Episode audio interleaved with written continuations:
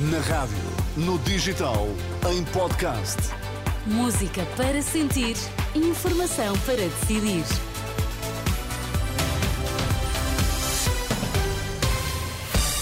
Notícias com Miguel Coelho, estes são os destaques.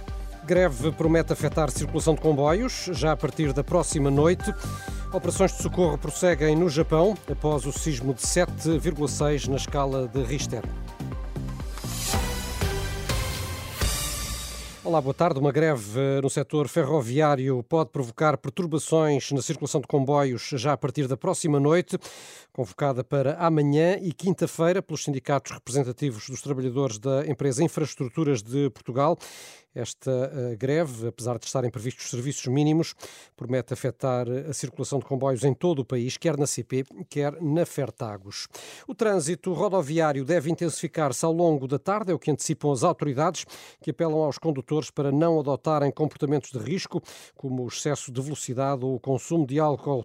A capitão Lígia dos Santos, da GNR, avisa que a Autostrada do Norte é a via onde se espera mais trânsito entre hoje e amanhã. Prevemos Uh, sim, um aumento de fluxo rodoviário, ainda assim espaçado e alongado ao longo das horas deste, do dia de hoje e do dia de amanhã também. Uh, as vias uh, onde prevemos um maior fluxo rodoviário será forçosamente a autostrada número 1, bem como outras autostradas, como por exemplo a A2, a A23, mais para o interior do país, também o IP3 em Coimbra, um ponto importante do, do, do distrito de Coimbra para o interior do país, nomeadamente para o distrito de Viseu.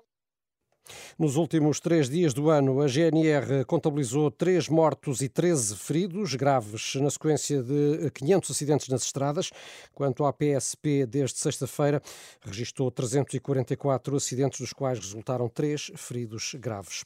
A noite de passagem de ano ficou marcada por alguns incidentes. No Montijo, um homem morreu depois de ter sido esfaqueado por uma mulher, que entretanto foi detida. Também na Praça do Comércio, em Lisboa, uma pessoa foi esfaqueada, tendo sido transportada para o hospital. Já em Leiria, eh, duas pessoas ficaram gravemente feridas após agressões que envolveram perto de 20 indivíduos junto a um estabelecimento de diversão noturna. Também de assinalar um afogamento em Sines, na praia da Costa do Norte. A vítima é um homem de nacionalidade peruana, depois de ter ido a banhos com um grupo de amigos.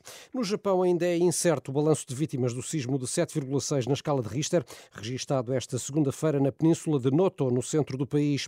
Há relato de casas destruídas e de diversas pessoas soterradas. Dezenas de sismos de menor magnitude foram, entretanto, sentidos. Para os locais mais afetados foram enviados militares para ajudar nas operações de socorro. A partir de hoje, os estudantes até aos 23 anos têm direito a passe gratuito para os transportes públicos em toda a área metropolitana de Lisboa ou do Porto. O carregamento do navegante ou do andante é obrigatório, como habitualmente, mas é um carregamento com zero euros, opção que já está disponível nos locais habituais, com exceção do multibanco.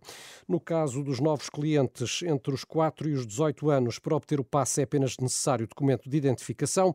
Já estudantes entre os 18 e os 23 anos têm de comprovar a frequência escolar. Recorde-se que esta é uma medida inscrita no Orçamento do Estado para este novo ano de 2024.